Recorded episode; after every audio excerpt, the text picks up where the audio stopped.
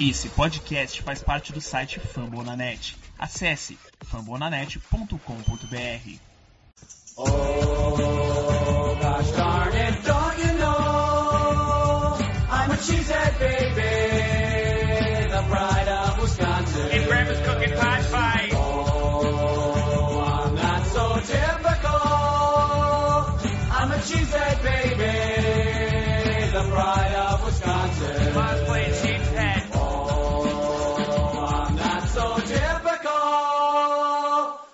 A cheesehead baby, the pride of Wisconsin. Jim Bob, where the hell's my bowling ball?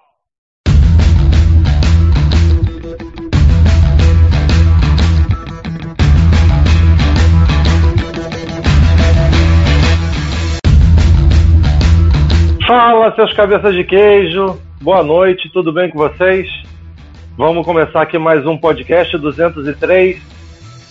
Pra, vamos falar muito de Packers, vamos falar de treinos, vamos falar de Jordan Love, vamos falar de da enquete que a gente fez lá no Twitter e no Instagram sobre sermos, estarmos num all-in ou não.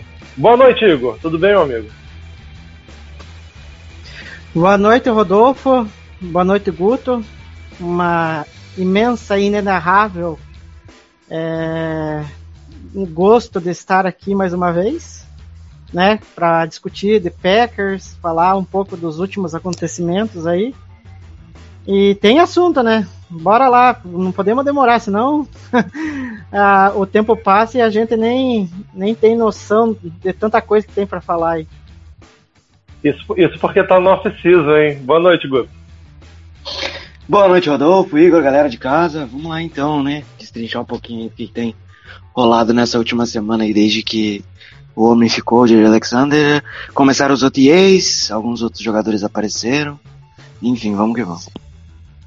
Vamos, vamos- já que o Guto já deu gancho, vamos começar falando dos OTAs, aí os treinamentos que são voluntários para os veteranos. É, E nós já temos aí na tela, para você que está só ouvindo a gente pelos agregadores de áudio depois, fica a dica aí para dar um pulinho no nosso YouTube, se inscrever no canal, curtir o nosso vídeo e dar uma olhada na, na- na nossa tela. Na tela já os veteranos que estão presentes nos treinamentos dessa semana, né, que estiveram em campo e treinaram. Aaron Jones, Devontre Campbell, Kenny Clark, Randall Cobb, Adrian Amos, Darnell Savage, Jaron Reed, Casey Nixon e o Pat O'Donnell, nosso novo Panther. É, Te surpreende a presença de alguém aí, Guto? Cara, surpreender não, né? Mas é, eu acho que é uma. Eu acho que é até bastante gente pros, pros, pros seus primeiros, assim. Você já tem o Aaron Jones, você já tem o Campbell, o Clark, todo mundo já indo treinar. aí. É, o Daniel Savage a gente coloca como veterano, mas é, é o que? Vai ser o quinto ano dele na liga, qua- quarto ano, perdão, né? É um cara um pouquinho, uma, um pouquinho mais experiente, né? O restante é, é interessante ver, principalmente o Randall Cobb ali, com os, re- com os recebedores novatos, né?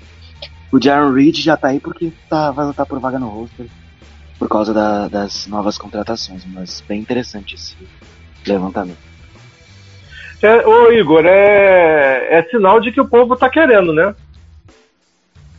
É, tem que, é, tem que demonstrar serviço já de cara, né? Tudo bem que tem muitos nomes aí que a gente for analisar, é, não, não- não- necessariamente precisa demonstrar trabalho, vão estar garantidos no, no Já- roster final, né?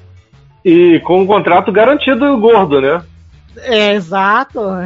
É, o que eu acho interessante é que os três recém-contratados, né, o Jaron Reed e o Kishan Nixon e o Pat O'Donnell, já com, compareceram a esses primeiros dias de treinos de intertemporada aí, né? E os demais ali, eu acho que também não é nada de surpreendente, né? Acho que o que pode ter surpresa é- pode ser o outro slide ali com os outros nomes ali, né? É, no a- as ausências, né? Vamos, vamos, vamos falar sobre elas. É, para o pessoal que está só ouvindo a gente nos agregadores, o Sammy Watkins, o Aaron Rodgers, ninguém esperava o Rodgers nessa semana lá, né? Alan Lazar, Jair Alexander, Razul Douglas, Rashan Gary, Jonathan Garvin, Randy Ramsey, Mercedes Lewis e Preston Smith. Igor, aproveita e emenda. Quem você daí se surpreendeu? Olha, dos que me su- surpreendi, se por, por um lado, que nem eu falei, é, o Reed, o O'Donnell e o Nixon apareceram, o Samuel Watkins, que foi também contratado, não apareceu. Pelos relatos lá do pessoal do Green Bay, é, ele, antes da- da- das UTAs, ele, ele esteve presente lá em Green Bay e estava lá conversando com o LaFleur, se ambientando com o novo, com o novo time, né, e tudo tal.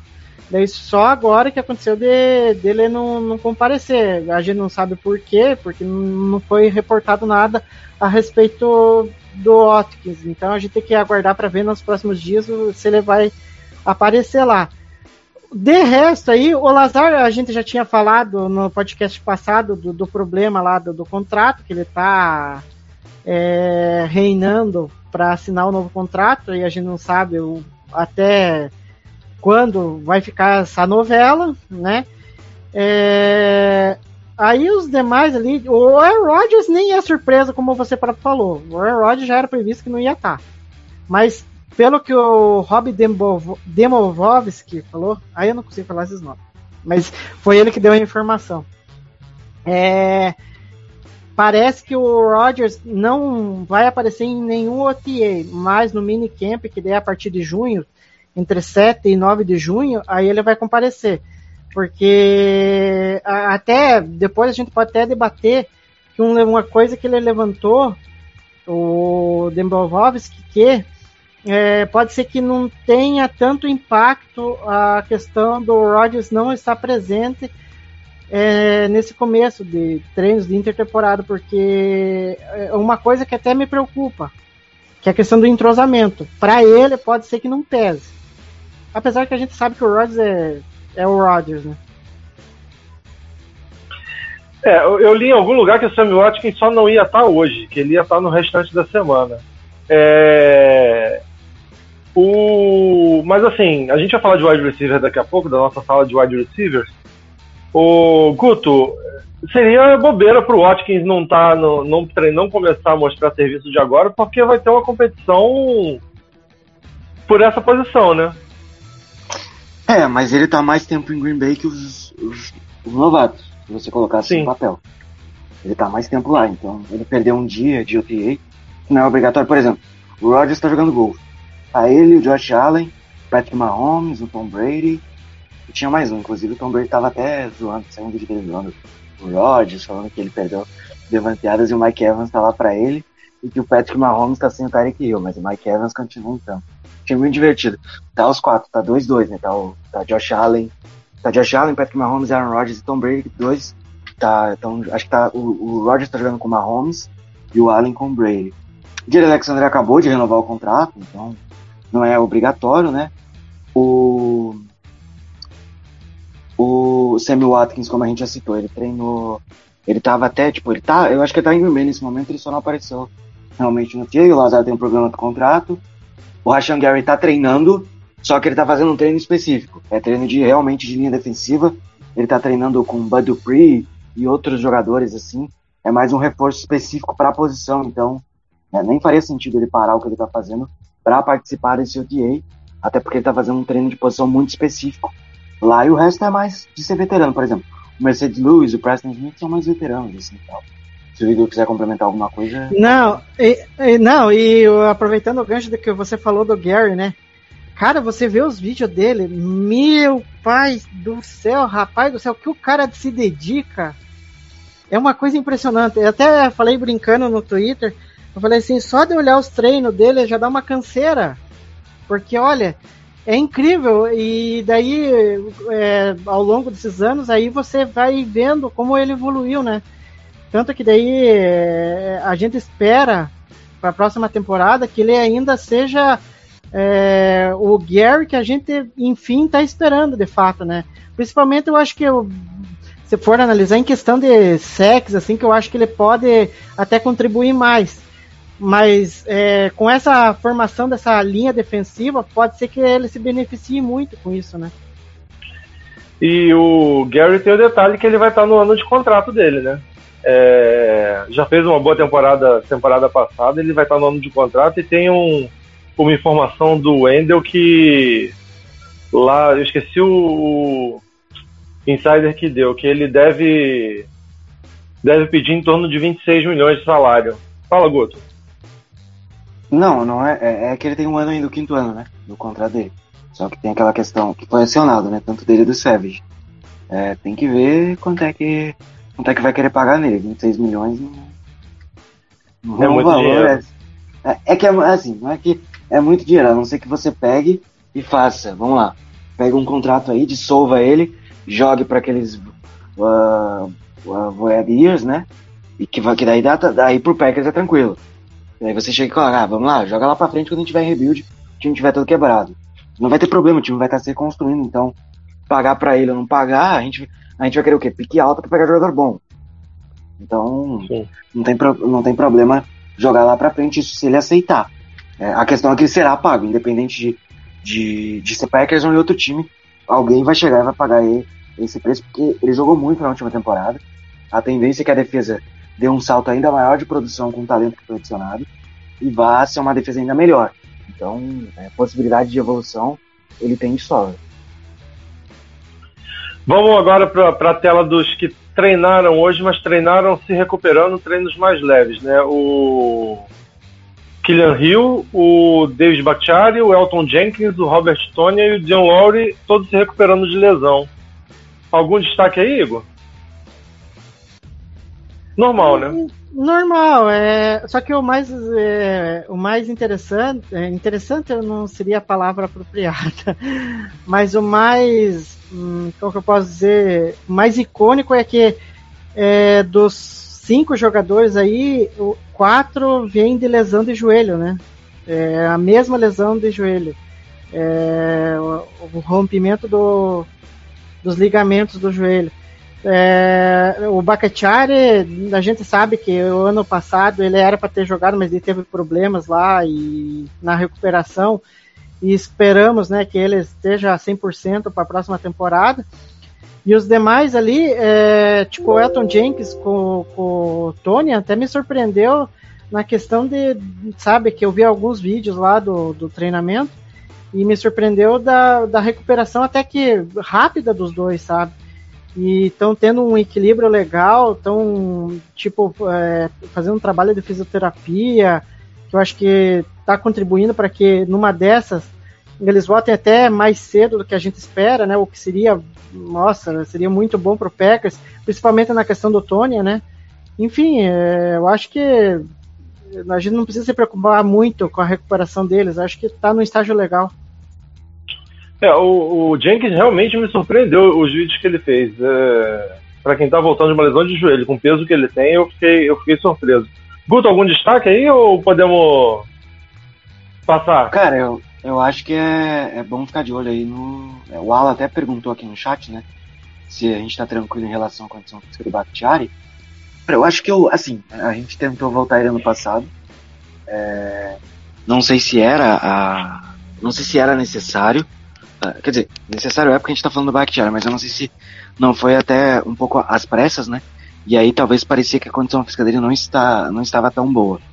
Então acho que tá tranquilo. E é, como vocês falaram, né? O Tony, o Jenkins voltando.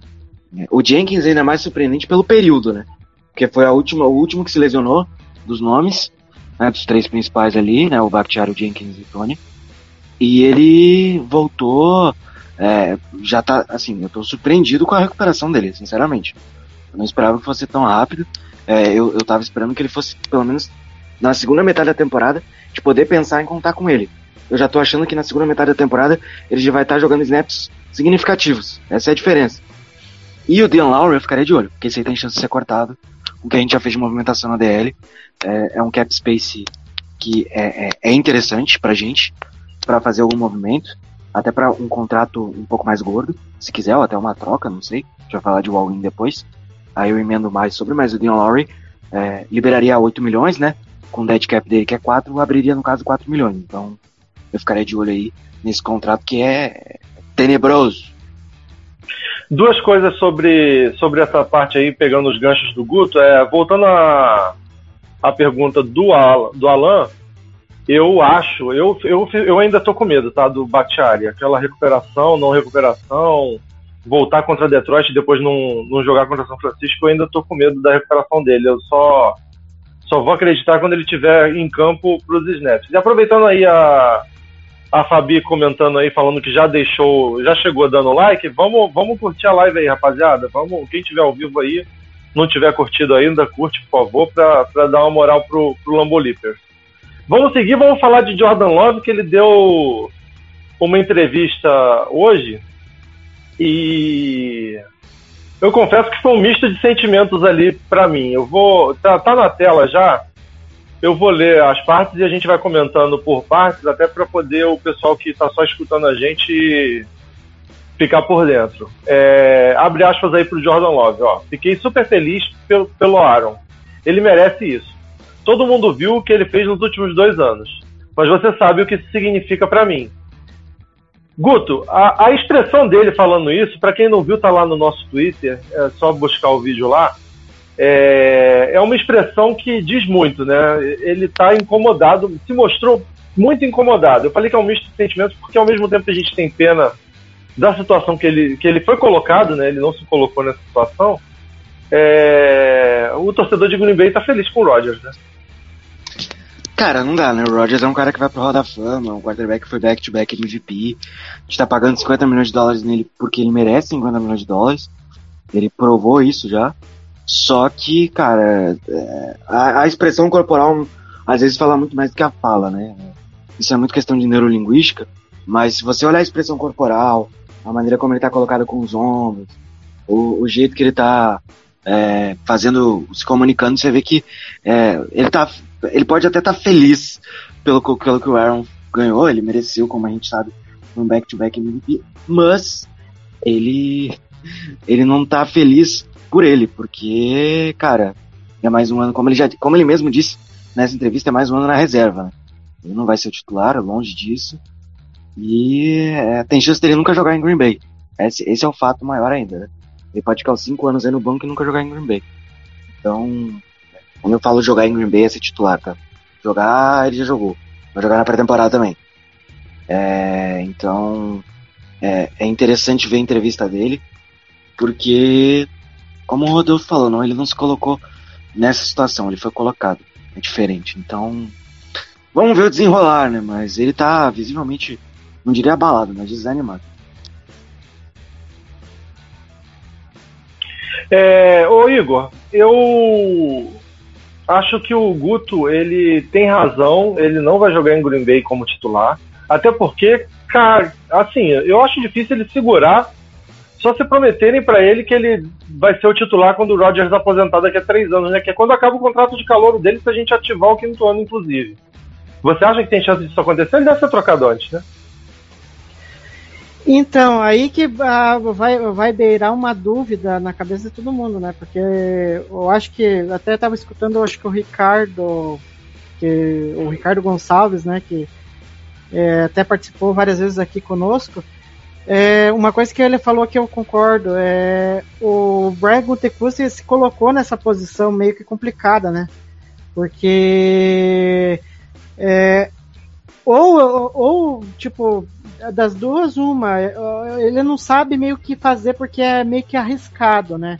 A situação. Porque, primeiro, é, ele, ele draftou o Love pensando que o Rodgers não ia render mais o que ele se, esperasse de, se esperava dele. E ele foi lá e draftou o Love. Só que aí na temporada seguinte o que acontece? Já vem um MVP. E aí, como que fica a situação? Você vai dispensar o MVP do teu time? Não vai. Então, aí, que, aí que, o que, que você faz com o Love? Vai para o segundo ano com, com ele mais o, o Rodgers. Aí, é, tudo bem, que daí o, o Love vai, vai para o segundo ano, aí vai se desenvolvendo e tudo tal. Aí ele já teve algumas oportunidades ali, porque ele estava naquela indefinição do Rodgers, né? É, porque dele só foi é, participar é, no training camp e deu uma novelaiada. Aí, aí fica naquela situação, porque daí é, tem aquela do Rodgers é, daqui a algum tempo, será que ele não ele vai querer continuar jogando? Porque a gente não sabe o que passa na cabeça do Rodgers. E aí, ao mesmo tempo, é, o Gutekunst fica naquela, eu troco o Love para ele não ficar descontente aqui, mas só que se eu troco ele, aí eu vou ter o quê? Que QB que eu vou ter se acaso o Rodgers quiser se aposentar, sabe? Então fica aqui entre a espada e a navalha, sabe? Porque você fica muito refém de um e fica muito refém do outro. Sabe? Então eu acho que o Gutekunst se colocou numa posição meio que complicada. Por isso que eu acho que é, a gente vai vendo aos poucos, acho que meio que foi um erro ter draftado o Love, né? Porque se, é, faltou acho que um pouco de confiança do Gutenkust no Rodgers, pegou o Love é, pensando que ia é, ter um tempo legal para se desenvolver ele e o Rodgers se aposentar. E na verdade não foi bem assim, né? Não saiu do, do, do jeito que ele previu, né? É, ele, ele com certeza tinha alguma previsão na cabeça que não se concretizou e eu acho até que era a de um declínio do Rodgers e teve o, o efeito contrário que o Rodgers, depois que o Love foi draftado, é, é o BMVP da liga.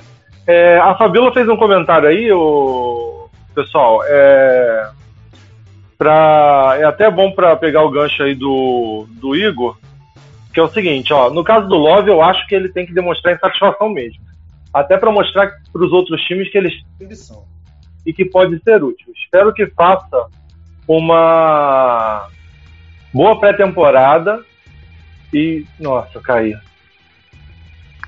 E seja trocado.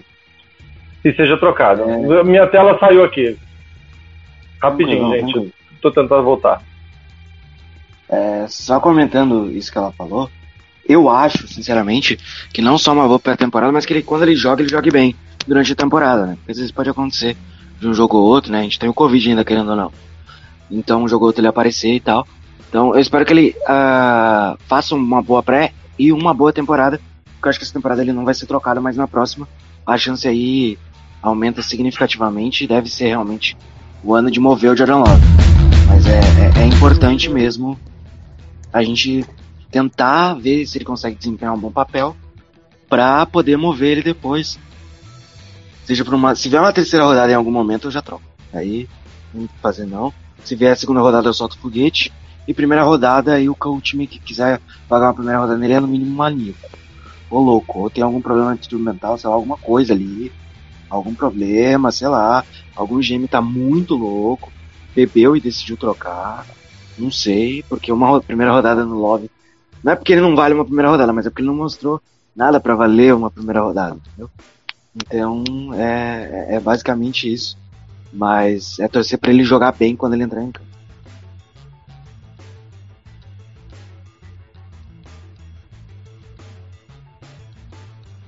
E pelo jeito o Rodolfo não tá, tá ouvindo a gente aí, Rodolfo? Não, acho que não.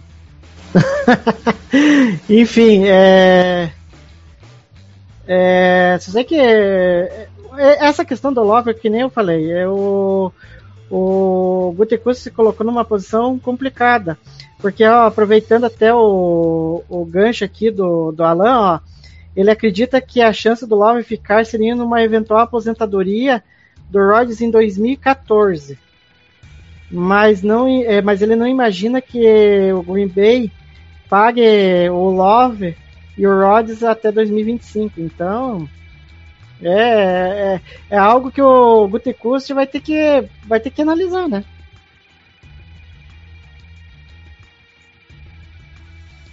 É algo que ele vai ter que ver aí, porque é, pagar um quarterback é, é uma coisa, agora pagar dois quarterbacks é porque a gente vai pagar o Rodgers mesmo ele parado. Né? A gente vai pagar o Rodgers mesmo ele parado, então é, é, por causa dos, dos Voyable, é, Voy, não sei falar esse nome direito, mas é Voyable né? Então a gente vai ter que pagar ele parado porque é a única maneira de ter ele agora, a gente tem que pagar muita gente e ainda não pagou todo mundo, ainda falta a gente falar aí do Ashon Gary, a gente tem que ver se o, se o Savage vai ficar, né? o próprio Ray pode renovar o contrato a qualquer momento, enfim, tem muita coisa ainda, muita, muita questão para ser debatida aí nesse, nesse aspecto de, de anos, é, de anos extras, né? É, anos que não contam Que são anos que você pode pagar pro jogador mesmo ele não estando na NFL, né? Acho que é uma maneira melhor de falar isso. Enfim, é, o próximo assunto a gente vai falar de. É, Tá no mudo, Igor. É, ah, tem mais algumas coisinhas aqui, ó. Vamos, vamos discutir aqui, ó, do, do Jordan Love, né? O pessoal que tá vendo a gente no YouTube, é, lê, né? E daí tem a sua opinião. E para quem estiver ouvindo do podcast, ele falou, o Jordan Love falou que significa que ele está prestes a ser reserva de novo, né? Esse ano. E, e isso tudo é, ele não pode controlar agora no momento, né? Então é, é complicado, a posição do Love é complicada. É você ter um cara que foi duas, duas vezes MVP e ainda ter que ficar no banco da reserva deles é, é uma coisa ingrata, né, Guto? Não só isso, né? No geral são quatro MVPs, já foi campeão da liga. O Rodgers, a gente fala, volte que ele vai pra Roda da Fama, ele vai pra Roda da Fama. E aí ele tem o quê? Mais de 36 anos e tá jogando no nível absurdo ainda. Então, quarterback é uma posição que se você tem um cara desse nível, reserva, obviamente, é reserva. Não tem muito o que fazer. The Bluetooth device is ready to pair. É, é, eu, eu acho que o Rodolfo está ouvindo ou não? E pelo jeito eu não sei se ele está ouvindo. Enfim. Vamos tocando aqui, porque pelo jeito o Rodolfo tá com probleminha de, de, de ouvir a gente lá. Não sei o que aconteceu com ele. Enfim. É, vamos para outra parte aqui que ele falou. Ó, daí ele falou assim, o Jordan Love, né? Ele falou: ainda estou aqui, é, vou fazer meu trabalho e competir para ser esse cara, mesmo com o Rodgers estando aqui ou não, né? Então, é uma coisa que eu, eu acho assim, tudo bem, é um misto de sentimentos, é, de frustração, mas ao mesmo tempo de um cara que quer se dedicar, que confia no taco, né? E que, é, que acha que ele pode, quem sabe, um dia assumir a titularidade do Packers. Enfim, agora, isso vai depender muito do que, que o Rodgers vai querer, né? Se ele vai. É, vai até quando que ele vai jogar? A gente não sabe. Então o Love fica meio que refém, né? E daí só para concluir, aí ele falou assim que e, como o Rodgers não está lá no momento, ele está recebendo todas as, as repetições de, de lançamentos lá, de passes, né? E depois é, que o Rodgers chegar, né? Ele vai olhar mais uma vez para o Rodgers, se inspirar e quem sabe ele possa ser o cara de Green Bay daqui a algum tempo, mas em que tempo? Né, Guto? É difícil, né? Cara, e se a gente for pro rebuild, né? Que é o que deve acontecer daqui a uns anos, não agora, mas daqui duas, três temporadas, contando com essa, quatro no máximo, é, a gente vai ter uma pique alta e aí vai poder contar para pegar um quarterback muito mais pronto e com muito mais teto que ele para poder entregar mais. É complicado você gravar isso do Love, né? É, ele tá numa sinuca de bico, como a gente citou. Então o que ele pode fazer é isso, né? O que dá para ele controlar no momento é ele é reserva, vou trabalhar para continuar melhorando a cada dia e é isso. Não tem o que fazer não. É trabalhar e tenta, tentar a longo prazo pegar essa vaga. É, é o jeito, enfim, é só o futuro dirá. Mas é, já que o, o Rodolfo teve problemas aqui, enfim, a gente vai tocando o programa. É, vamos para a próxima pauta aqui que eu coloquei. É, com relação ao Randall Cobb, é uma coisa assim que eu acho que a gente pode falar a respeito. É, como o pessoal viu, ele esteve presente no, nesses primeiros dias de OTAs. E uma coisa que eu achei interessante que ele andou falando, não sei se foi hoje ou foi ontem, enfim, que foi uma coisa que eu até postei lá no Twitter, é que com relação ao Christian Watson, né? Ele falou que nos primeiros dias que ele teve contato com o Watson, ele ficou bem sur surpreso, né, com, com o talento dele, ali, ele vendo no campo, né? E, eu queria saber de você, Guto, qual que é o impacto do Kobe ali, é, tipo, auxiliando os, os calouros ali é, no desenvolvimento deles, né? Porque acho que é um, um fator muito importante, né? É, eu acho que o Kobe é um cara que é, ele tem experiência de NFL, tem anos na liga, tem rodagem, é, passou por mais de uma franquia, né? Ele jogou em Houston. É um cara que tem. Que, que sabe muito bem os caminhos de ter sucesso dentro da NFL, né? Ele teve muito tempo de sucesso com, com o Rodgers. É, é um cara que voltou depois que o Rodgers pediu. Então, é, eu acho que ele tem, ele tem trazer essa experiência, trazer essa mentoria para os jogadores mais novos, né? Tanto pro Watson quanto pro, pro Touré, quanto pro Dubs. Ele, ele já passou por isso e agora pode fazer, pode entregar isso, pode trazer isso jo pros mais jovens dentro do, do grupo do Packers que, como a gente conversou ontem é, lá no, no Brasil, é um grupo muito. É, como é que eu posso dizer? É um grupo muito diversificado. Tem, você tem um wide receiver para pro gosto que você quer, entendeu? Tipo, tem o cara que é rápido, o cara que é explosivo, o cara mais técnico, o cara que funciona melhor no slot. Enfim, é, eu acho que ainda vai demorar um pouco pro Christian Watson ser o, o protótipo do recebedor X, né? É o recebedor, um recebedor X. Então falta um pouco ainda para isso, mas é, o caminho fica mais fácil quando você tem muito talento, que eu acho que é o caso do Watson. O Kobe ele vai ser importantíssimo, porque o, a química que ele tem com o Rodgers pode, pode fazer ele dar dicas preciosas aí para os nossos calores e até para o Sammy Watkins que chegou agora, né? É, Alguma- eu acho. Ah, Não, só aproveitando o gancho que você, já, que você deu, Rodolfo. O Co- ah, tudo bem, olha que engraçado, porque o, pessoal, é, na época que o Kobe foi trocado, é, muita gente reclamou: ah, mas por que, que vai trazer o Kobe de novo? Né? É, ah, só porque ele é amigo do, do, do Rodgers? Talvez, eu acho que não é, seja só isso. Agora a gente vendo é, essa questão do, dos calouros chegando, é, se ambientando em Green Bay, com a comissão técnica.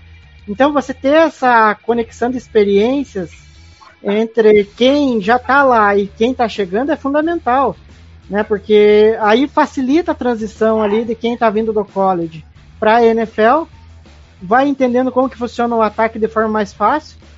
Então, o Kobe não é apenas, é, pelo, é, até falei no podcast passado, ele não vai ser só o cara da terceira descida. Ele vai ser além disso, né? É, Porque o. Pode falar, Gu. Não, o plano de jogo do Lapor, né? Já falando de experiência e entender o plano de jogo, é um dos mais complexos da liga. A gente tá falando de um cara que vem de uma árvore é, que tem é, Sean McAvey, que tem Kyle Shanahan, tem o Shanahan Pai, né? Que tem o irmão dele também, o Mike LaFleur, enfim. É uma árvore muito, é, muito complexa de ataque. Então, para você entender, demora, demanda um tempo. Então, isso também é importante. O Cobb que já tá um ano familiarizado com esse ataque. Obviamente, né, que vai ter mudanças aí pro, pro decorrer dos anos, né? É, tentando exempl- exemplificar pra galera, é mais ou menos assim. É, vamos que é, vamos supor não, tem mais ou menos umas acho que pode estar aumentado esse número, mas é entre 150 e 200 jogadas. Só no plano de ataques. Então, para cada adversário, eles selecionam, sei lá, 50. Dessas 50, é, 30 são para momentos específicos do jogo, e as outras 20 é que você vai rodar mais e tudo mais. Tá, você dividiu dessa maneira. Dessas 30 em momentos específicos, 10, 5 são para momentos mais ali do 2 minute drill, dessas coisas que tem. Então, é, é muito complexo, muito complexo mesmo. Então, é, é realmente, é, além de ter tudo isso, você ainda tem que entender que na jogada A você vai correr rota Y, na jogada B você já mu- muda, muda a rota. Aí, às vezes, você vai ter que bloquear, porque é uma jogada de corrida, às vezes você vai ter que bloquear, é uma jet sweep, enfim. É muito complexo o plano de jogo, isso falando de um plano de jogo de futebol americano simples. Imagina o do LaFleur, do, do McAvey, que são caras que é, pegaram, o próprio Shannon pegaram esses planos de, esse, essa West Coast Offense e deixaram ainda mais complexa para dar mais trabalho para o adversário entender o que eles vão fazer no ataque. Então, como eu disse ontem, repito hoje, a gente vai ver muito mais do ataque do, do, do, do Matt LaFleur essa temporada, por não ter mais o Devante Adams. É, o Igor, alguma coisa a acrescentar de, wide, de, falando de wide receiver? Nossa sala de wide receivers? Não, só concluindo, a- o que o Guto falou, aí que eu, eu acho que vai ficar interessante esse ataque, né? É, a gente não vai ter um cara que vai ser o, o- é, o wide receiver 1. Ah, e aproveitando o, o gancho é, do, de, uma, de uma fala, até que eu postei lá no Twitter, de uma fala do Watson, que aí você vê a humildade do cara, né? Que ele, ele sabe do desafio que ele vai ter para ser o wide receiver 1 do Packers e não vai ser de uma hora para outra. Ele tem um longo caminho a, a, a, a percorrer. Então, aí que a gente vê que esse ataque do LaFleur, nesse, pelo menos nesse primeiro ano, não vai ter um cara ali que vai ser é, aquele que vai ter mil jardas, vai ter dois dígitos de TD. Acho que vai ser um ataque mais equilibrado e dinâmico, né? O que eu acho muito interessante. É, a gente tem falado isso ao longo da, da intertemporada aí, que o, tende o ataque a ser mais dinâmico com a ausência do Davante Adams, que era muito procurado pelo Rodgers. Vamos falar do, do nosso calcanhar de Aquiles da temporada passada, que era o Special Teams, né? O Bizatia tá colocando titulares para jogar. O Guto, agora vai? É pra ir, né? Se não cara mais bem pago, pô. Se não for agora, não vai nunca mais, desculpa. O Bizatti tá recebendo um, é, metade do estado de Wisconsin, tá recebendo o Giannis até Tocompo, que é, hoje é uma das principais figuras lá dos times de, de Wisconsin junto do Rogers. Me desculpa, se não for agora, não vai nunca mais. Porque, pô, o cara é um líder. Eu gosto muito do Bizatti, né? Eu acho que é, da intertemporada, talvez seja a melhor contratação do Packers foi o Bizatti, porque o que ele fez ano passado com o time do Raiders, cara, aquilo lá é pra, tinha, que, tinha que virar um documentário, porque não era um time de playoff, assim, na medida do possível. É, já acho que em 2022 é um time de playoff, mas esse não é o, não é o papo de agora. O Bizatti foi lá, levou aquele time com tudo que aconteceu, com todos os problemas, prisão, é, escândalo do, do, do... Caraca, esqueci o nome do cidadão. Do, do ex-head coach deles, o O, John o Gruden? É, É, tudo que o Gruden, tudo que o Gruden fez, e ele vai lá, leva o time para os playoffs. Então isso requer um senso de liderança muito grande. Eu acho que o, que o LaFleur vai, vai se apoiar muito no, no Bizatia. Acho que o Bizatia vai ter uma função muito maior do que ser só o técnico de times, de times especiais. Então, é, eu espero que agora vá, né? Porque, como eu disse, é, é muito dinheiro investido nele e é um cara que é, tem um, um além de ser um ter ter um conceito muito grande, é um cara muito respeitado dentro da própria liga. Então, se o Packers errou em não contratar o ex-técnico de special teams do Miami lá no final da temporada retrasada, que, a gente oficializou o Drayton, e aí ele foi pro pro acho que ele tá no Saints agora, acerta agora com o Bizatti. Então acho que tem tudo para melhorar. Eu não quero ser, assim, se for beleza, se for a melhor unidade do futebol americano em 2022, eu vou amar. Mas eu só quero algo que seja seguro. Ano passado o Holden não conseguia arrumar a bolinha pro, Crosby pro, pro Crosby chutar, pô. Isso aqui não tem condição, bicho. Aí, pô, o cara erra 10 field goals, dos 10, 9 foi por culpa do cara que não conseguia que não conseguia colocar a bolinha, pô. A, metade da- das bolinhas que o Crosby chutava, a costura tava pro lado do Crosby. Aí va- abre o Twitter, Crosby é um lixo, Crosby é horrível. Pô, não dá, desculpa, Cara. não dá. Eu acho que em 2022 vai ser melhor. Só de ter 11 jogadores em campo nas jogadas de special teams eu já vou ficar mais contente. É, é, pô, assim, é, eu ia falar um negócio sério que eu, eu lembrei disso e é difícil não rir com, com 10 jogadores para defender o field goal da vitória do adversário no playoff. Mas, falando sério agora, o, o Bizatia, esse know-how dele de head coach do ano passado, ele foi pago por isso também, né, Igor? Não foi só a questão dos special teams. O, o LaFleur deve pegar alguma vivência com ele, porque afinal o LaFleur é, é novo, né? O LaFleur é mais novo que eu. Na verdade, vai ter uma troca de experiências ali, né? É, Eu, ah, tanto assim que é, eu, eu vi com muito bons olhos essa contratação do Bissat. Agora cabe a ele mudar essa unidade, né? Tanto que o pessoal lá na cobertura lá do, do- do- dos treinos até citou que ele tem uma energia muito, sabe, muito empolgante ali na hora do trato dos jogadores. É, tipo, tava pulando que nem um maluco lá, falando pro- pros caras, ó, você tem que fazer da maneira certa, porque desse jeito tá errado, e enfim, é, até é, elogiando, mas xingando ao mesmo tempo. Então, para você ver que o, o quão importante é você ter essa relação com os jogadores ali. Tanto que o Lafleur até destacou é, isso em entrevista, falando que, o, que gostou do Bissatia trabalhar com os jogadores dessa maneira, sabe? E é bom que eles entendam é, e façam com que a unidade de Special Team melhore. Né? Que os titulares que vão entrar agora provavelmente vão entrar porque é, demonstraram que tem capacidade de jogar ali. Né? Enfim, é, e com relação ao Crosby, é, uma coisa até que levantaram é que aí a gente vai ver o que, que o Bissatia vai fazer, se acaso o Crosby for o kicker. É, será que é, das duas uma, ou o Crosby tá com, com a perna é, não tá com a perna tão forte para os chutes não virarem touchback, ou era uma orientação do Special Team, do, do coordenador do Special Team passado pro o Crosby chutar curto. É uma coisa assim que a gente só vai saber talvez lá na frente, né? Porque eu fiquei intrigado com isso, porque é, enfim, né? Eu- a gente só espera que o Special Team melhore.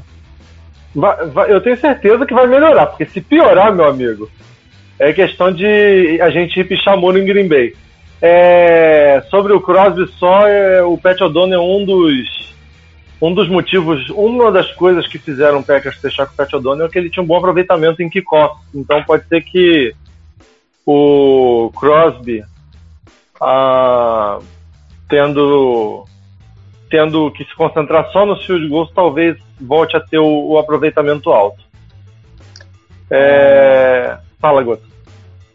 Não, é que o. É, é que o Thiago colocou um ponto legal aqui no chat, né? Sobre o Jalen Rigor ser dispensado do, do Eagles se ele poderia. Se ele poderia ser aproveitado para ser o nosso retornador. É, eu acho que não, porque a gente já draftou jogadores que podem fazer essa função, né? Tanto o Dubs quanto o próprio Killian Hill quando voltar. A gente tem o Touré, mas o Jalen Rigor é realmente um cara muito rápido. É, eu acho que se ele for dispensado, eu tentaria ver uma, uma opção. Eu acho que ele, é, que ele vai ser mais dispensado pela situação do Eagles do que propriamente dito dele ser tão ruim assim quanto falam. Né? Eu acho que um contrato ali, curto, para ver se vale a pena, coloca ele nos special teams, alguns snaps. Olha, sinceramente, acho que isso não dá risco nenhum pro Packers e se o cara contribuir é, é basicamente um win-win aqui, né? Ele ganha para ganhar mais dinheiro futuramente e a gente ganha de ter um, um cara contribuindo no special teams e futuramente tá no ataque do time. Eu acho que é uma ideia interessante aí do Thiago. Eu só acho que o Rigor, se for dispensado de lá, não vai ser barato a ponto da gente conseguir pegar ele para ser só retornador. É, vamos, vamos seguir aqui com a pauta. O, nós vamos falar agora, essa semana, se eu não me engano, no nosso grupo da, da firma, a, gente, a discussão que levou a isso foi a questão do holdout do, do Lazar, que a gente estava meio que bolado com isso e acabou que por algum motivo a gente entrou no assunto de se a gente realmente está fazendo um all-in ou não, né? A gente soltou a- as enquetes no Instagram e no, e no Twitter. O resultado do Instagram está na tela para vocês. É, 79% da nossa audiência acha que não, não estamos fazendo um all-in. E 21% acham que estamos fazendo um all-in. É, temos que relativizar, né? Primeiro que a Win, eu acho que o Igor citou no, no dia no grupo do WhatsApp, a Win é que o Saints fez, né? É, que comprometeu o futuro do draft, comprometeu dinheiro de salary cap por muitos anos, eles estão vivendo isso ainda. E olha que o Drew Brees já, já se aposentou, já estamos no segundo ano dele sem Drew Brees. Então, que- primeiro eu quero ouvir de vocês dois, antes da gente ir para pro, os comentários da galera. Para vocês, o- a gente está em all-in ou não? E por quê? Guto, vai, começa você. Cara, eu acho que hum, depende. né? Eu acho que nesse. Eu achava que a gente ia ir pra um, um all-in mais forte. Eu até falei isso no, em podcasts pós a, pós a, após a temporada, né? Que a gente poderia buscar um all-in realmente a nível Saints. E, e por parte fez isso, né? Por parte fez isso porque a gente se comprometeu com muitos jogadores. A gente vai continuar pagando, mesmo depois do- dos jogadores saírem da liga. Então, nessa parte, eu até acho que é uma win. A gente tá mantendo os principais jogadores e tá pagando eles. Então, nessa parte, eu acho que é uma win. Mas a gente não tem, a gente nunca sacrifica a capital de draft. Muito pelo contrário, né? A gente trocou até o Devante Adams por mais capital de draft. Então, é, é, e a gente já teve a oportunidade de fazer isso e não fez. Não, não teve caso mais recente de ter pego o Will Fuller, mas o Packers não queria dar uma primeira rodada e tudo mais. Enfim. Então acho que fica muito no meio termo, assim, se foi um all-in ou não. Nesse momento eu acho que não. Acho que a única coisa que é parecido com um all-in é a questão do de dar um contrato mais, né, mais longo para os nossos principais jogadores, que não é tanto all-in, é tentar manter o time mais competitivo a médio prazo.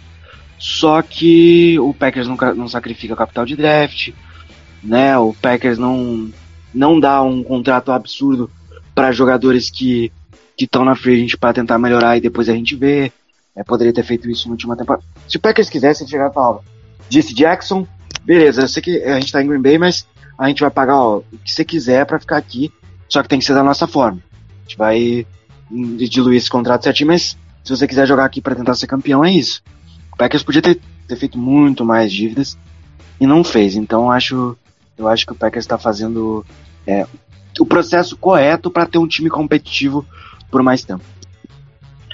Eu, eu acho que a gente. Se você pensar em all-in pura e simplesmente, a gente não está fazendo. Agora, se você pensar em filosofia de Green Bay, a gente está fazendo um mega all-in se você pensar na nossa filosofia. Que é o que o Guto falou. A gente nunca foi de pagar jogador de quase 30 anos contrato de 5 anos. Então, 5 anos e bem pagos, né? Em- em- Empurrando para frente, eu acho que realmente eles estão pensando nesses três anos do Rodgers não é um all-in, não trocamos escolha de primeira rodada para pegar o Jalen Ramsey, não trocamos escolha de primeira rodada para pegar alguém que vá igual os Rams fizeram. Ah, acho que. Mas a gente está no caminho para ser competitivo, muito competitivo e ter chance no Super Bowl nos próximos três anos com o Rodgers. Igor, você?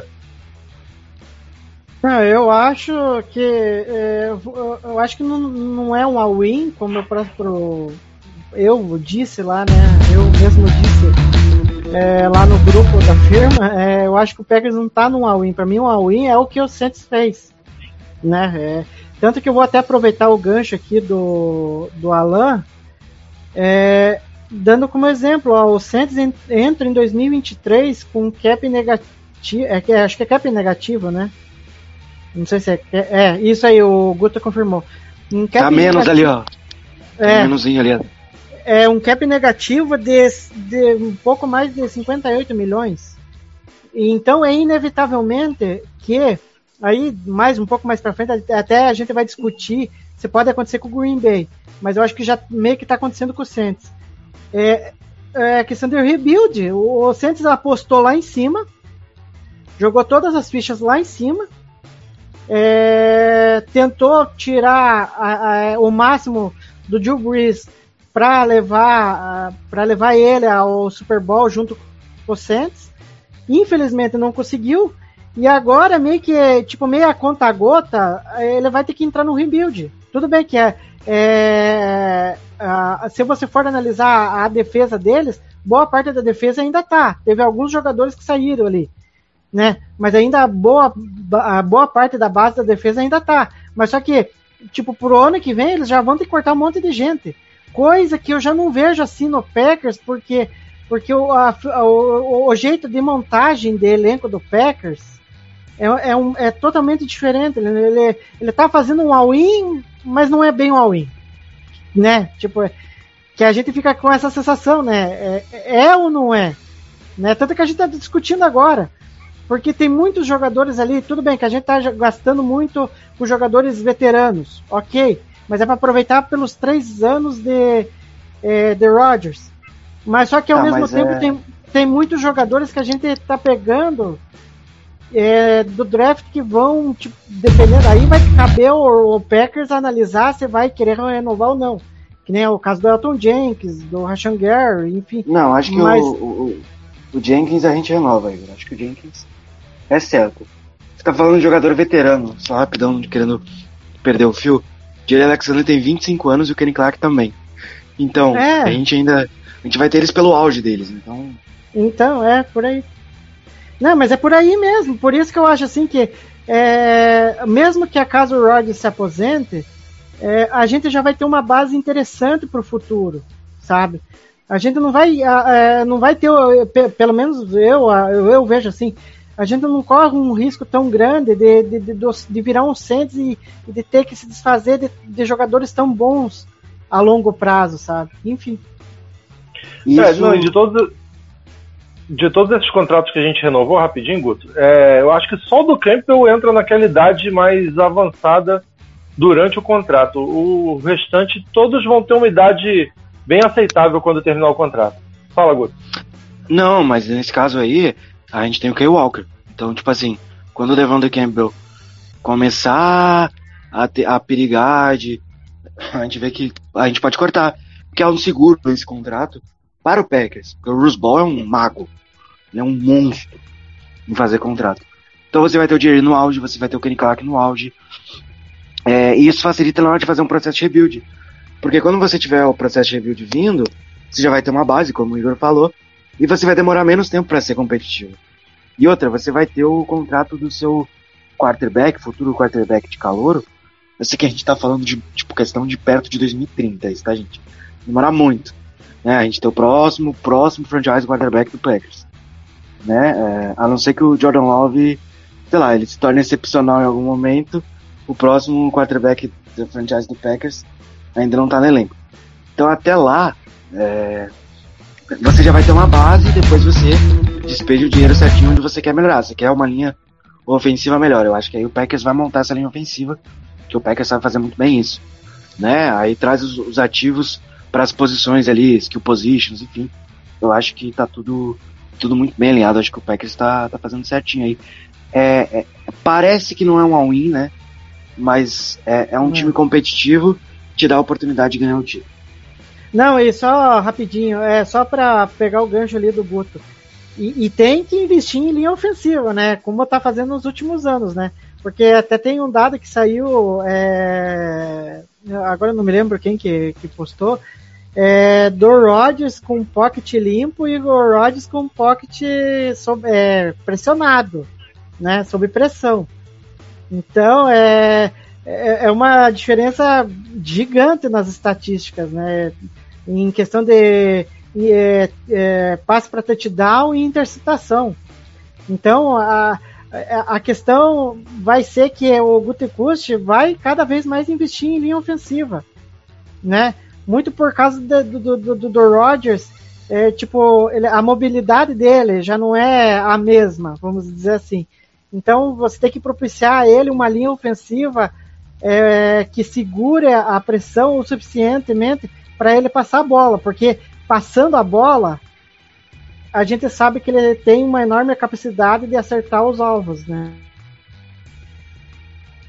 Eu, eu diria até assim é, que os Packers, pro padrão Green Bay Packers, tá em um super all-in. Mas a gente, no, pro conceito de all-in all-in, a gente não tá não. É, vocês concordam que a gente tem três anos de Rodgers, mas se o time tiver competitivo como a gente acha que vai ser, pode, podemos ter mais? Se o Rodgers continuar em alto nível, é claro. Cara, tudo depende do Rodgers. É, sinceramente, sinceramente, tudo depende dele. Porque se ele quiser continuar jogando, o Packers vai continuar pagando. Pô, o cara é um fenômeno. A gente falou, o Igor falou da mobilidade dele. Ele tem. Ele já é um senhorzinho, né? Já tá vendo os cabelos brancos aí. Mas ele ainda con- consegue ser móvel, saindo do pocket. É, ele consegue fazer passe. Ele tem muita força no braço pra um cara de mais de 35 anos de idade. Né? Então, assim, ele consegue lançar em profundidade ainda com muita precisão. Então, se ele chegar aos 40, 41 e falar, gente, tô tranquilo, vou continuar, vocês me- não precisa pagar tanto quanto vocês pagaram da última vez, eu quero ficar aqui, pra que eles falar, bom, mais um, dois anos, bora. Né? Então eu não vejo problema nenhum. Tudo depende dele e da saúde dele. Obrigado pelo senhorzinho, Guto, porque eu tenho a mesma idade do Roger. É, concorda com, com o, I- o Guto, Igor? Não, é por aí mesmo. É, eu acho que o Rodgers ele só vai deixar Green Bay ao- no momento em que ele quiser. Né, que ele achar que não, deu, não quero mais. Tanto que ele falou que se ele se for se aposentar, ele se aposenta mesmo, né? Dando meio que uma indireta para Tom Brady, né? Ele- ele- se ele vai parar de jogar, ele não vai voltar mais. Ele vai ficar jogando golfe, né? Enfim, mas é por aí. Eu acho que é, enquanto o time se mantiver competitivo, e eu acho que eu vejo que ele pode se manter competitivo, aí o Rod joga até o tempo que ele quiser. Aí, coitado do Love, né? Porque daí o Love, coitado, não vai ter espaço, né? É, o... eu vou mudar a ordem da pauta aqui, eu vou tomar essa liberdade, já que a gente já tá falando disso, e a gente, eu vou deixar pra gente ler os comentários da galera um pouquinho mais pra frente. Vocês a, a gente já concorda que o Packers vai acabar num rebuild, né? Nós três acho que concordamos aí implicitamente. Vocês acham que a forma do, do Packers montar o roster é o ideal? A gente devia se mexer mais na free agency? Vocês têm alguma coisa para acrescentar aí pro elenco ficar mais competitivo ou é o ideal assim? Guto, começa você. Cara, eu sinceramente, é, é, muita gente reclamava com o Ted Thompson nos anos finais dele. Ah, o draft development não tá funcionando. Mas pô, vamos lá, Aaron Jones saiu daí, David Bakhtiari saiu daí. É, o, o Robert Stoner foi uma- um jogador que tava no practice squad e depois explodiu. Né? Então, o draft development é, não é sobre quem você pega na primeira rodada e vira um grande jogador. É quem você consegue desenvolver das rodadas mais baixas. É quem você pega na quinta rodada e vira um, um running back all-star, que nem foi com Aaron Jones. É quem você pega na quarta rodada e vira um dos melhores left tackles da liga, que quando chegou na liga todo mundo falava que ia ser guard. É quem você pega, aí subindo um pouquinho mais, na segunda rodada, que é o caso do Elton Jenks, segunda rodada ainda tem muito talento disponível, mas o Elton Jenks jogou muito de center. E hoje a gente tá falando que ele pode ser um dos melhores right tackles da liga. Então, e ele jogou muito de center, jogou muito de tackle, ele jogou muito de guard. Ele foi uma peça fundamental nessa linha ofensiva nos últimos anos. Adam, Então, a- a- é, o próprio Devante Adams, que era um cara de Fresno, foi escolha de segunda rodada, foi lá e virou um grande recebedor. Ele teve dois anos miseráveis, o Ted Thompson falou, não, vamos renovar, que ele pode mostrar alguma coisa antes até do Gucci chegar. E aí o Gucci chega, pega o Jerry Alexander, que tudo bem, era uma escolha de primeira rodada, mas virou um cornerback ao, ao pro, né? Agora a gente tem, ah, nas últimas classes aí, a gente teve o Rashan Gary, que foi uma escolha alta, que demorou um pouco mais para desenvolver, mas tá aí jogando muito bem, né? Então você tem escolhas mais baixas também, que conseguem te entregar, né? O Jonathan Garvey não é um cara fantástico, mas ele consegue entregar dentro da rotação do elenco. A gente draftou é, o Zach Tom nesse, nesse ano, né? E, e ele tem tudo para ser um jogador de linha ofensiva muito útil pro Packers. A gente tem o, o, o Sean, o Sean, é, Sean Gary, Sean, Sean, Sean- é o, o cara de UCLA que eu esqueci o nome. Sean Ryan. Sean Ryan. O Sean, Sean Ryan, que é um cara que também é, pode jogar. Então o Packers, ele sabe que o draft é a melhor maneira de você montar um elenco vitorioso. Você tendo as suas escolhas, você vai lá escolhe quem você quer, quem se encaixa no seu molde, seu modus operandi, e se ele se der bem, você paga. É essa a forma. Acho que essa é a, é a- é a melhor forma para qualquer time, em qualquer liga, ganhar um título. Você vai lá, drafta, né? Claro que isso varia de liga para liga, né? A, a, a MLB é um pouco diferente nessa questão do draft, né? questão das coisas internacionais, mas o draft na NBA, por exemplo, é assim também.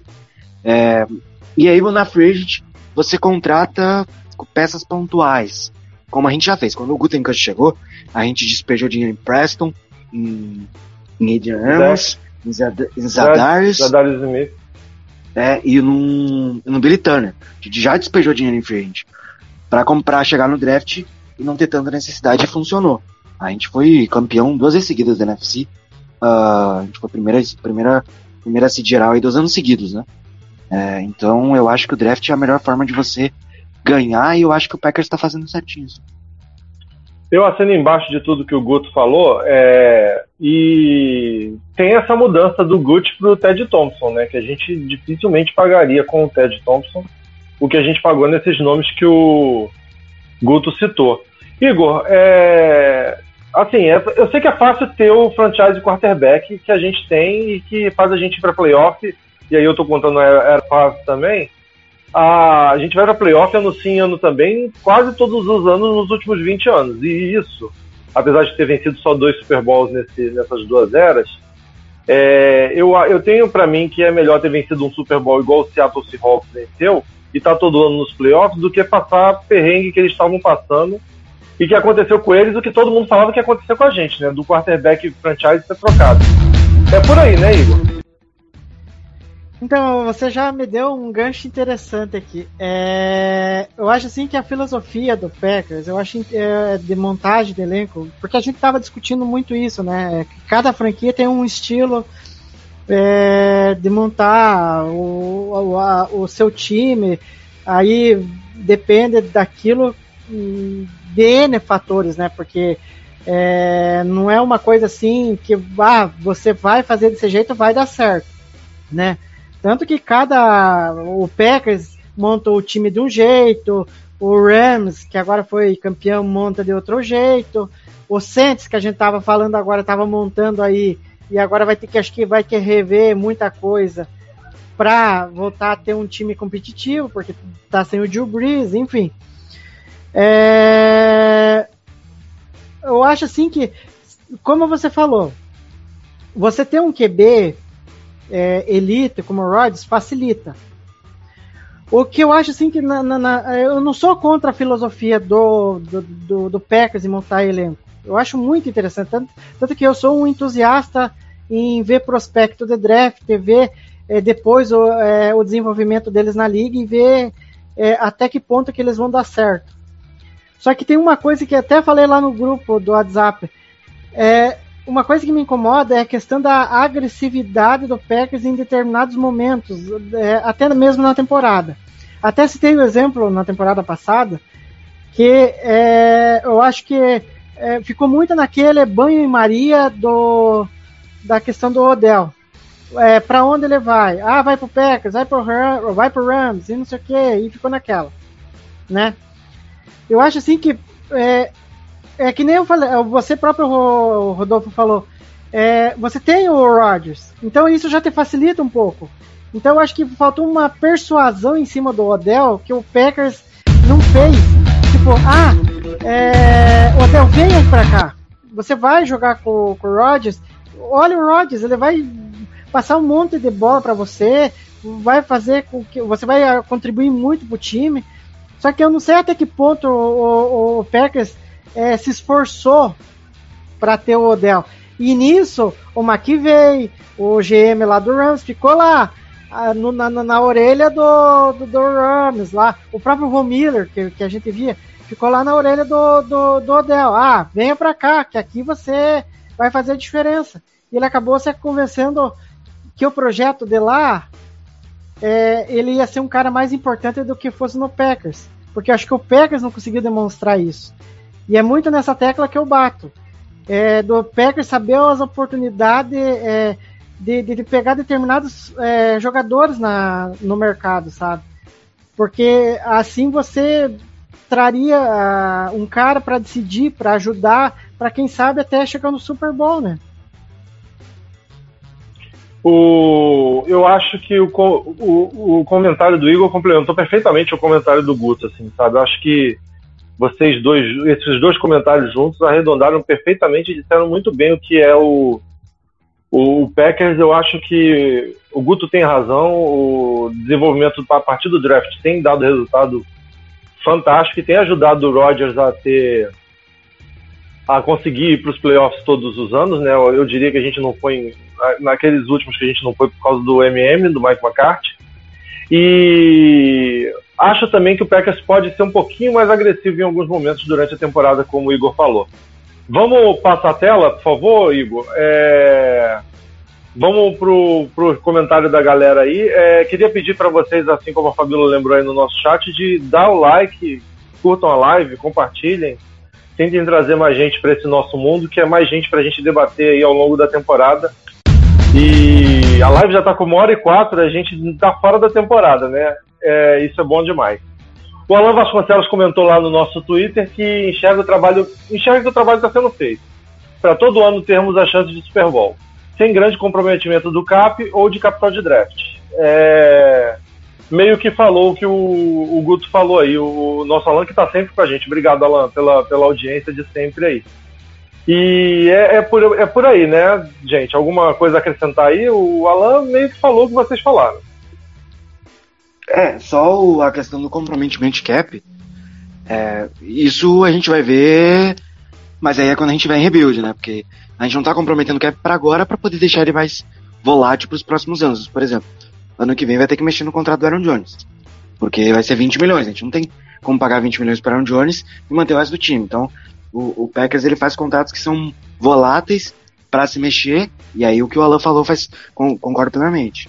É, Ah. fica volátil, você move e deixa o time competitivo. O Rogers tá no elenco, vamos continuar competitivo. Vamos tentar. Uma hora vai. Uma hora tem que ir, pelo amor de Deus. Não, esse segundo Super Bowl vai vir. É do Rodgers, né? Segundo que eu digo do Rodgers. Eu acho que é por isso que ele falou sem grande comprometimento, porque o comprometimento existe. Né? É, vamos pro próximo aí, o, o Pecão Clubista. Não vejo como a win, e sim como uma busca de manter o time sempre competitivo e ano após ano tentar solucionar os problemas da temporada anterior. O Guto acabou de falar isso, né? É, a gente está comprometendo com coisas voláteis para poder tentar solucionar. O, ou o Aaron Jones vai ser cortado ou ele vai ter um- uma reestruturação de contrato, que é o que eu acho que vai acabar acontecendo. E assim, pa- partir- pa- aproveitando esse com- comentário do Guto, é, eu acho até que o, o, Aaron, o AJ Dillon vai tomar a titularidade do Jones ao longo do tempo aí nesse, nesse ano. É uma bold predict- prediction minha. É, Igor, alguma coisa a acrescentar aí no, no comentário do Pecão Clubista? Não, é, eu concordo ali com ele, enfim, mas eu, é, eu acho que essa história de, de rebuild, eu até vou falar um pouco mais pra frente, porque eu tenho uma visão um pouquinho diferente, enfim, da questão do Então, rebuild. Mas, Vamos, vamos- vamos passar a tela então. Passa, passa a tela, mas termina de falar. mas, é, mas é como o Pecão Clubista falou, é, o Packers, o jeito que o Packers monta o elenco, ele quer deixar competitivo, mas ao mesmo tempo que não comprometa o salário cap. É, agora, a gente, como o Guto falou, a gente tem que ver como que vai ficar isso no futuro, né? Porque no momento o salário cap não tá pesando tanto. Enfim, né? E, e tá aí a opinião do João Pedro também, né? É, o João Pedro colocou aqui que, na humilde opinião dele, não é um all-in ainda. Não perdemos ativos futuros, a base do time é muito jovem, principal, principais jogadores garantidos por muitos anos. Não sendo agressivo em trocas na, e na free agent, além de perder seu principal wide receiver. O trabalho está sendo feito e está focando no A-Rod vencer mais um Super Bowl, mas não chega a ser agressivo a ponto de ser um all-in. É isso, é, né? É isso. Eu acho que a galera. Acho, acho que a galera tem. Acho que tem um, um pensamento muito parecido com o da gente, tá- né? Então. É, é um all-in, mas não é bem um all-in, né? É, só uma pergunta rápida para vocês dois. É, vocês acham que o Lazar, nesse holdout dele, querer aumentar o contrato, ele está pensando nisso? Tipo, ah, sou o wide receiver aqui com mais tempo com o Rodgers e me paguem senão eu vou embora. Vocês acharam que é por aí? Que ele está achando que por ser um all-in ele quis ser pago? Só uma pergunta off pauta aí para vocês dois, Guto. Cara, eu acho que. Eu acho que ele quer só manter o futuro. É mais. é, Eu acho que é mais uma questão pessoal aí, Rodolfo. Acho que ele não era um grande jogador, ele não tinha tantas ambições assim na liga. Ele tá querendo manter o pé de meia dele, né? Como a gente chama aqui no Brasil com jogadores que vão às vezes pra China, vão pra esses países de um mercado consumidor mais alternativo pagar grana. Porque eles não sabem como é que vai ser o futuro, eles precisam garantir. O Lazar provavelmente, por mais que não seja casado, tenha filhos, ele tem família. Então é, é mais essa questão aí. É, eu não. Eu não. Como é que eu posso dizer? Eu não, eu não sou contra o que ele tá fazendo. Eu só acho que ele tá perdendo a oportunidade de poder pegar mais dinheiro ainda na próxima free agent, ele assinando esse contrato que tá disponível aí pra ele. Só isso. Eu concordo, acho, acho que ele tá dando mole no sentido de não se aproveitar desse, desse argumento de ser o receiver com mais tempo na sala. Igor, alguma coisa a acrescentar? Não, eu, eu- acho que num ponto que você tocou, Rodolfo, que agora me veio na cabeça, né? O Lazar, acho que né, vendo, acho que renovações ali é, de jogadores ali importantes, né? Que, que jogaram bem na temporada anterior, né? Tipo o Campbell, o Russell Douglas. E eu acho que deve ter passado na cabeça dele, putz, cara, eu, eu ajudei o time também. E aí ele deve estar passando pela cabeça, mas eu, eu poderia ganhar algo parecido que esses caras estão ganhando. Né? Não tem, tipo. Se você for analisar o Campbell e o Russell Douglas, até então não eram caras assim que é, de nível All Pro que eles vinham jogando. Tanto que o Campbell foi entrar no All Pro nessa última temporada. O Russell Douglas estava até então no Practice Squad do Arizona Cardinals. Então eu acho que é, ele vendo os caras tendo um desempenho desse e, e ao mesmo tempo ele sabendo que vai, pode ser o cara a ser o principal recebedor do Packers, ele, ele tá querendo talvez um contrato, vamos dizer assim, mais amigável em questão de duração e talvez valores, né? É, a aula de vocês dois agora com empatia se colocando no lugar do Lazar. É, os dois aí tem um ponto é, nesse sentido. E. É, é, não, mas- é- é só, só arredondando, Rod- Rodolfo, é, que você falou. É, eu entendo o lado dele, mas não. É, se eu estou na posição dele, não é o que eu faria. Enfim, só para deixar claro. Não, é, eu, então, eu ia falar isso agora, não é o que eu faria. Eu me aproveitaria disso para arrumar um contrato maior ainda ano que vem, como o Guto falou. É, vamos passar a tela? É... Próxima, para a próxima tela aí. O resultado aquele que a gente deu foi do Instagram, que deu 79%, né?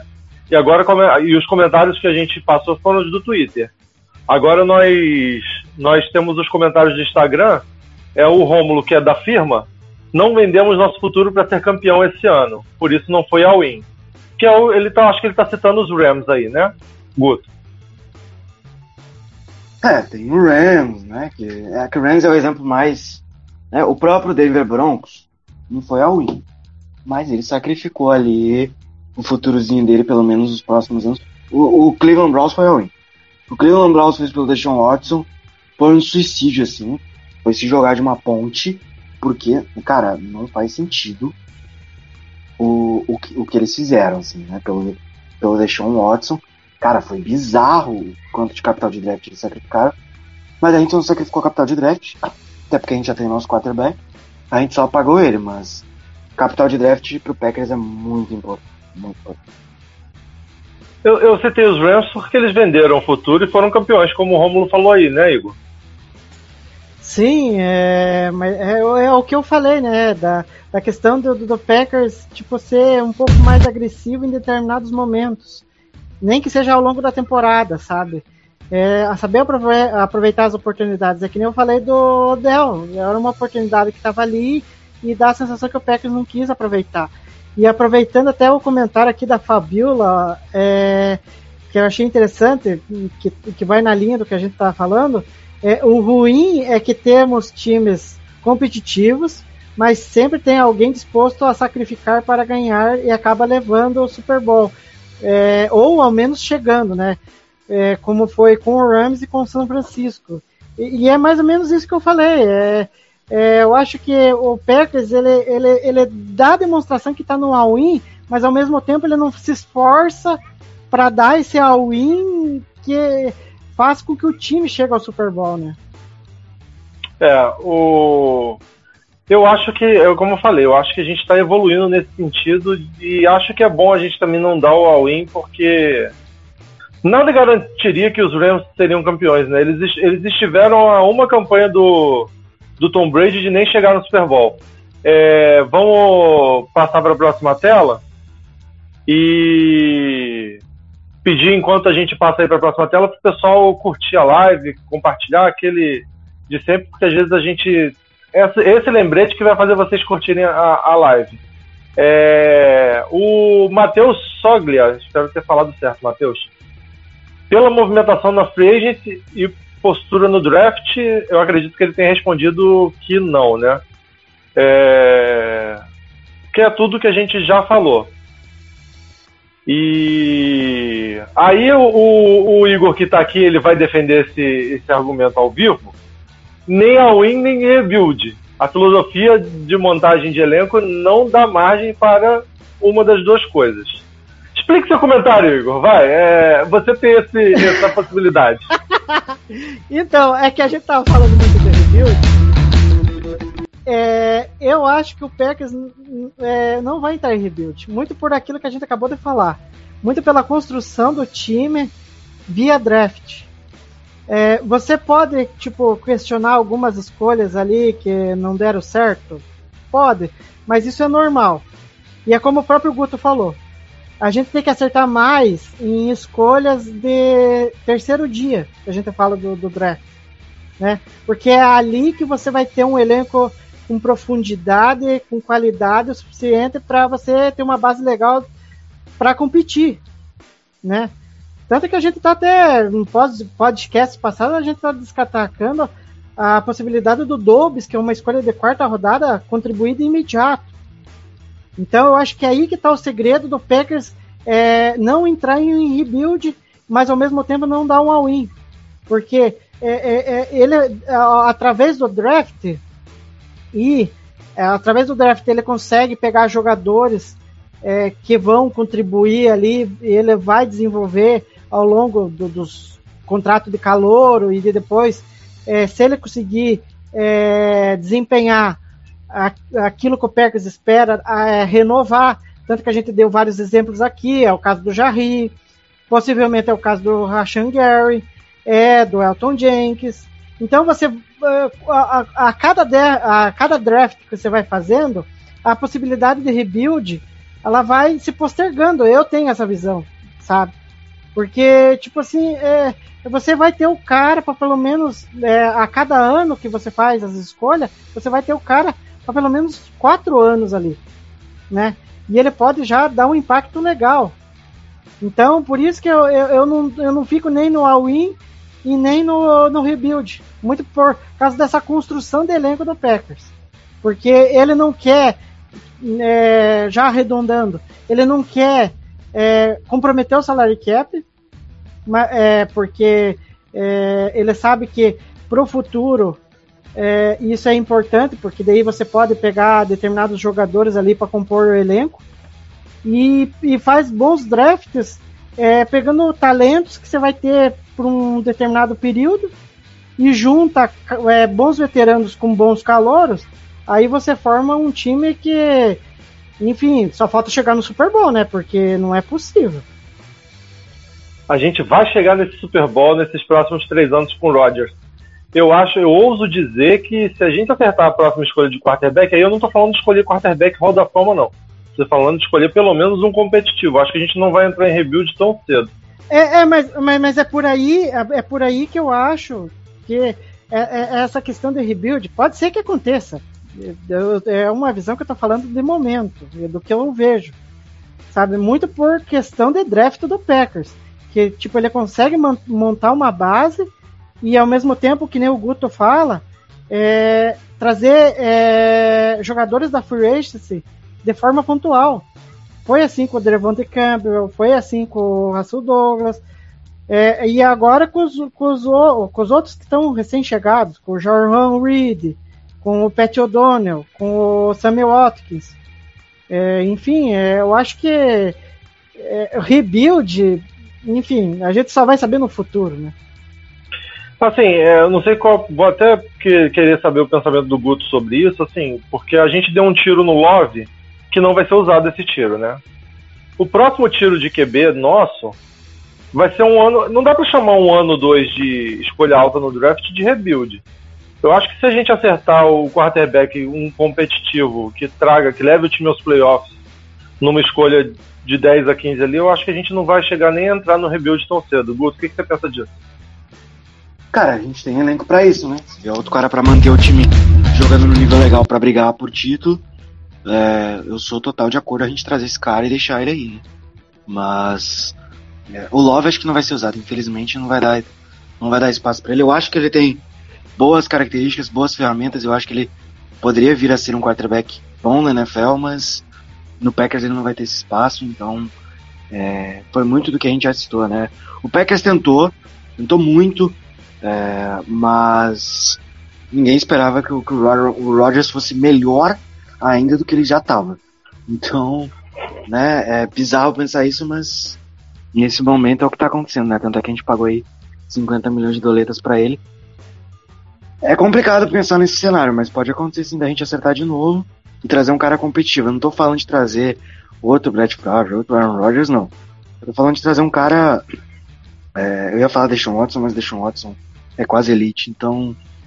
É, é, Joey Burrow também não dá. Teria que ser um cara. Cara nível Kirk Cousins. Eu acho que o Kirk Cousins é um quarterback sólido. Ele te entrega muito mais do que parece. E tá na nossa E foi quarta rodada. Exato, exato. Então, assim, é, se acertar um cara do nível do Kirk Cousins, a gente consegue ser competitivo sim. É, não sei se às vezes até funciona e dá o próximo passo e leva, mas eu acho que às vezes a galera até menospreza um pouco do que, do que o do que, que o Kirk Primos é entrega dentro da NFL propriamente dito. O Wagner Chagas está aqui no nosso chat perguntando do, do futuro do Love, na nossa opinião. A gente já, já, Wagner, a gente já falou um pouquinho disso aí, mas aí eu vou dar minha opinião, os outros dois dão a opinião deles. Eu acredito que ele vai ser trocado esse ano ainda. Guto? Próximo ano, acho que esse ano não, mas no próximo ano ele é, ele é, ele é movido. Esse ano eu acho difícil a gente mover o Jordan Love, tá?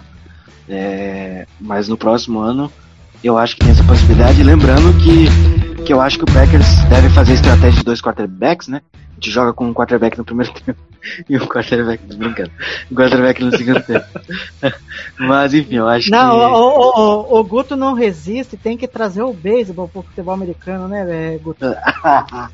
Não, mas não, a, gente é, não, a gente não faz isso no beisebol, não. aqui, é, o. Não, e só lembrando, o Brian Flores fez isso em Miami, né?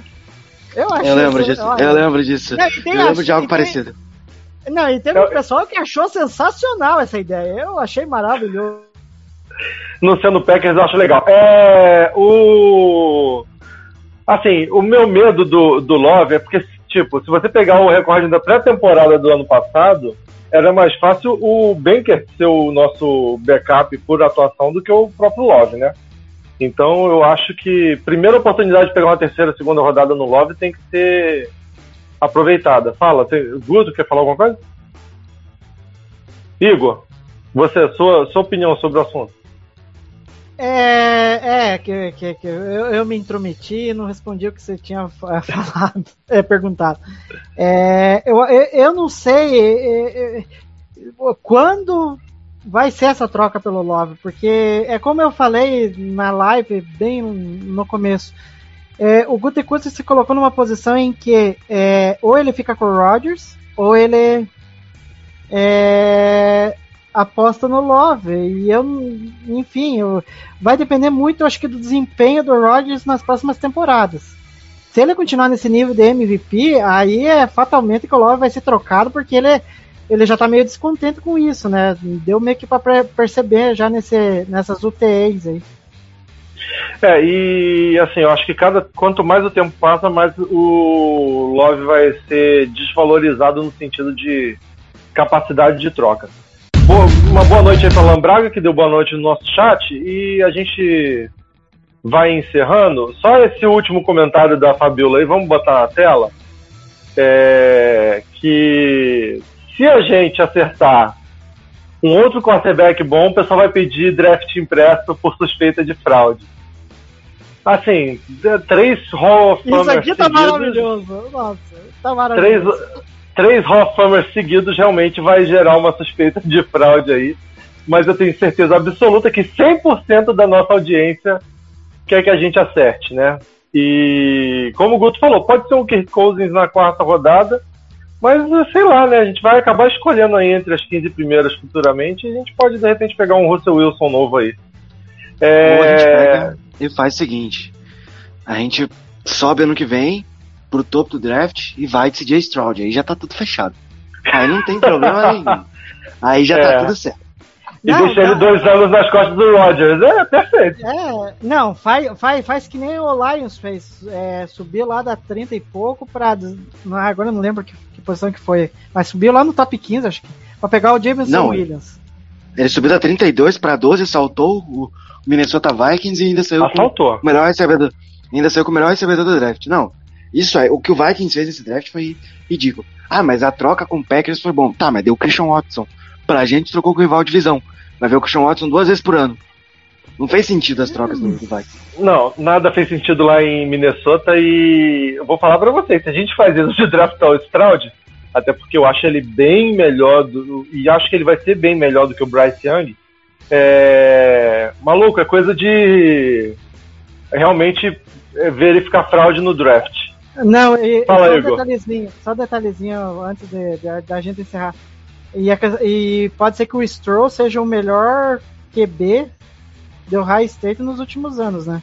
Nada hum, contra o, né, o saudoso do N. Haskins, né? Que lamentavelmente aconteceu a tragédia, mas é, tinha uma expectativa e até então ele não tinha rendido o que se esperava dele.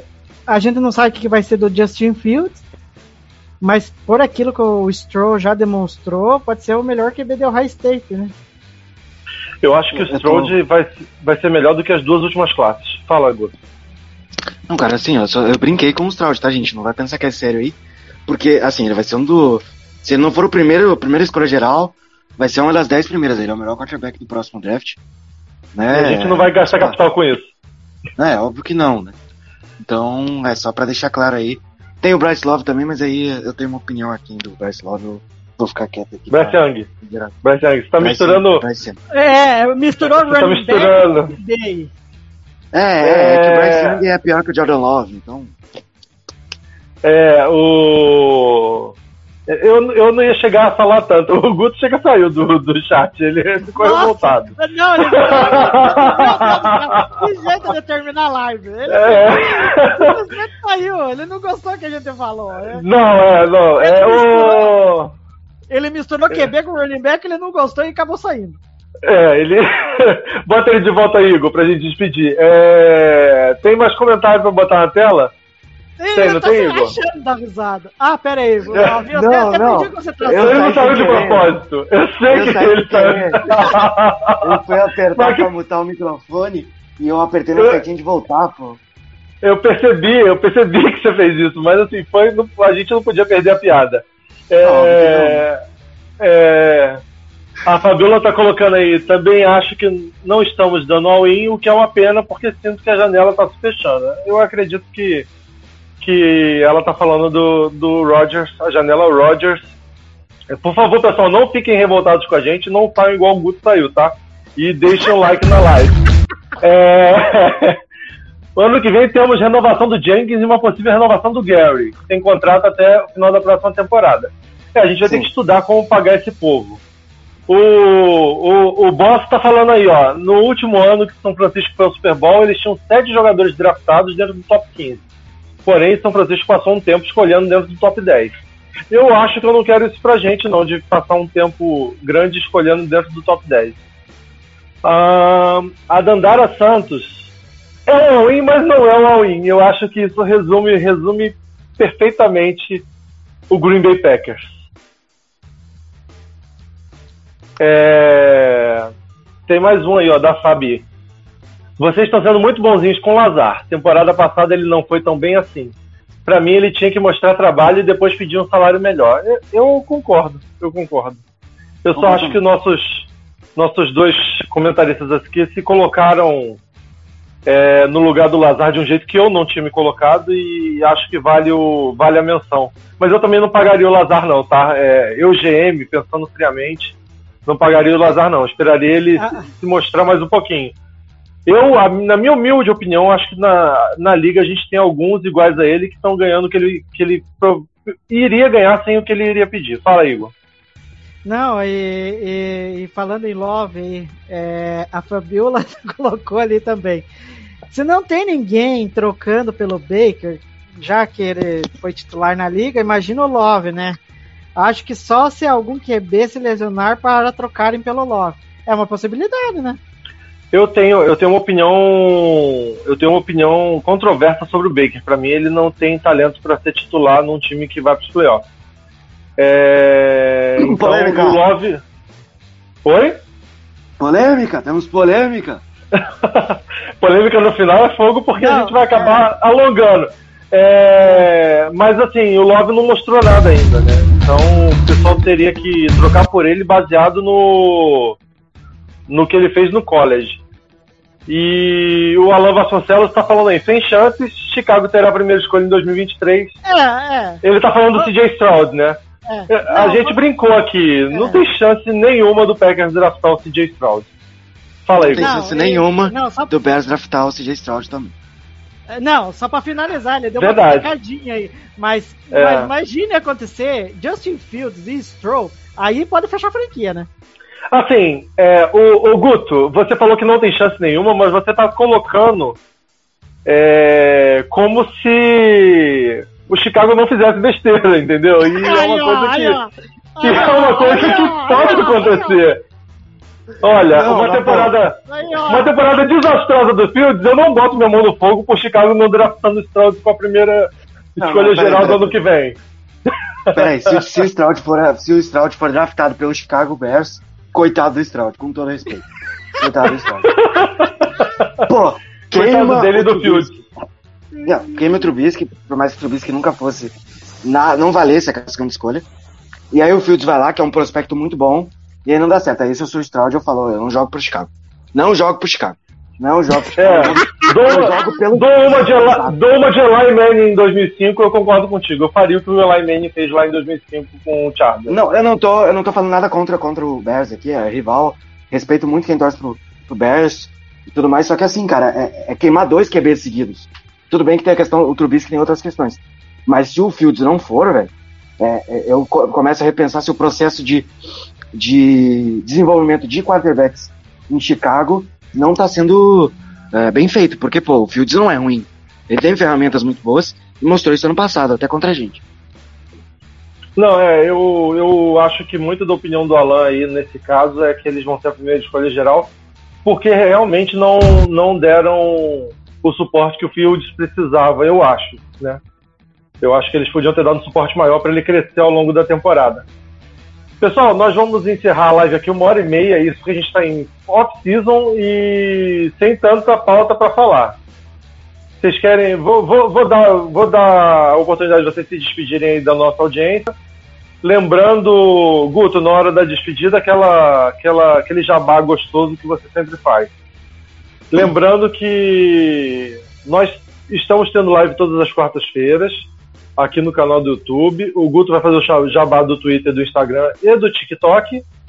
E que nós estamos com a cobertura diária dos OTAs lá na, nas nossas redes sociais. Então, boa noite a todo mundo da live. Boa noite, Guto. Meu amigo, um grande abraço. Olha, Tá viu? Ele ficou, tão, ele ficou tão revoltado Você que tá ele emocionado.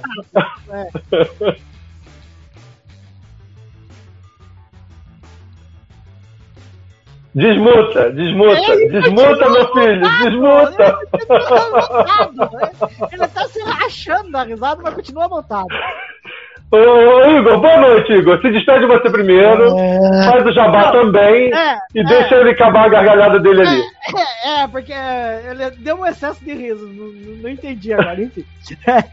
É, uma boa noite para todo mundo que está curtindo a nossa live aqui. É, acompanhe a gente no Twitter, é, no Instagram, no TikTok, é, arroba underline. E lá você fica sabendo dos últimos acontecimentos do Packers. E aproveita e as- é, as- sempre acesse o nosso canal do YouTube também.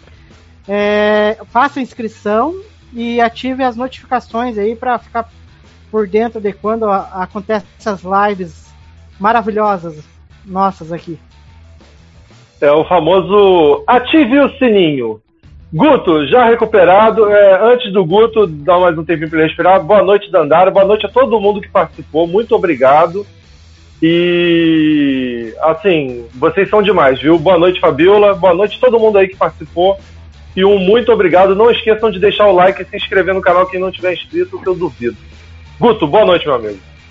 Boa noite, Rodolfo, Igor, galera de casa. É, o Igor já deixou os recadinhos das redes sociais, e é isso. Gente volta semana que vem com mais, com mais Packers, com mais notícias aí dessa off-season. Setembro sempre chega, tá chegando aí, tá pertinho, a gente tá quase em junho aí, é maio, junho. Julho, agosto já tem pré-temporada, então, ó, calma, calma, o tempo tá, tá passando, tá, tá até passando voando, a gente já tá em maio, né? Então vamos que vamos, que daqui a pouco tem mais, tem, tem mais NFL. Agora também em TV aberta, né? Então vamos que vamos. É isso aí, galera. Vamos ficando por aqui. É, Já tem minicamp em 6, 7 de junho, então a temporada tá chegando e cada vez a gente vai ter mais essa impressão. E o ano tá voando mesmo. Uma boa noite a todos e um Go Pack Go.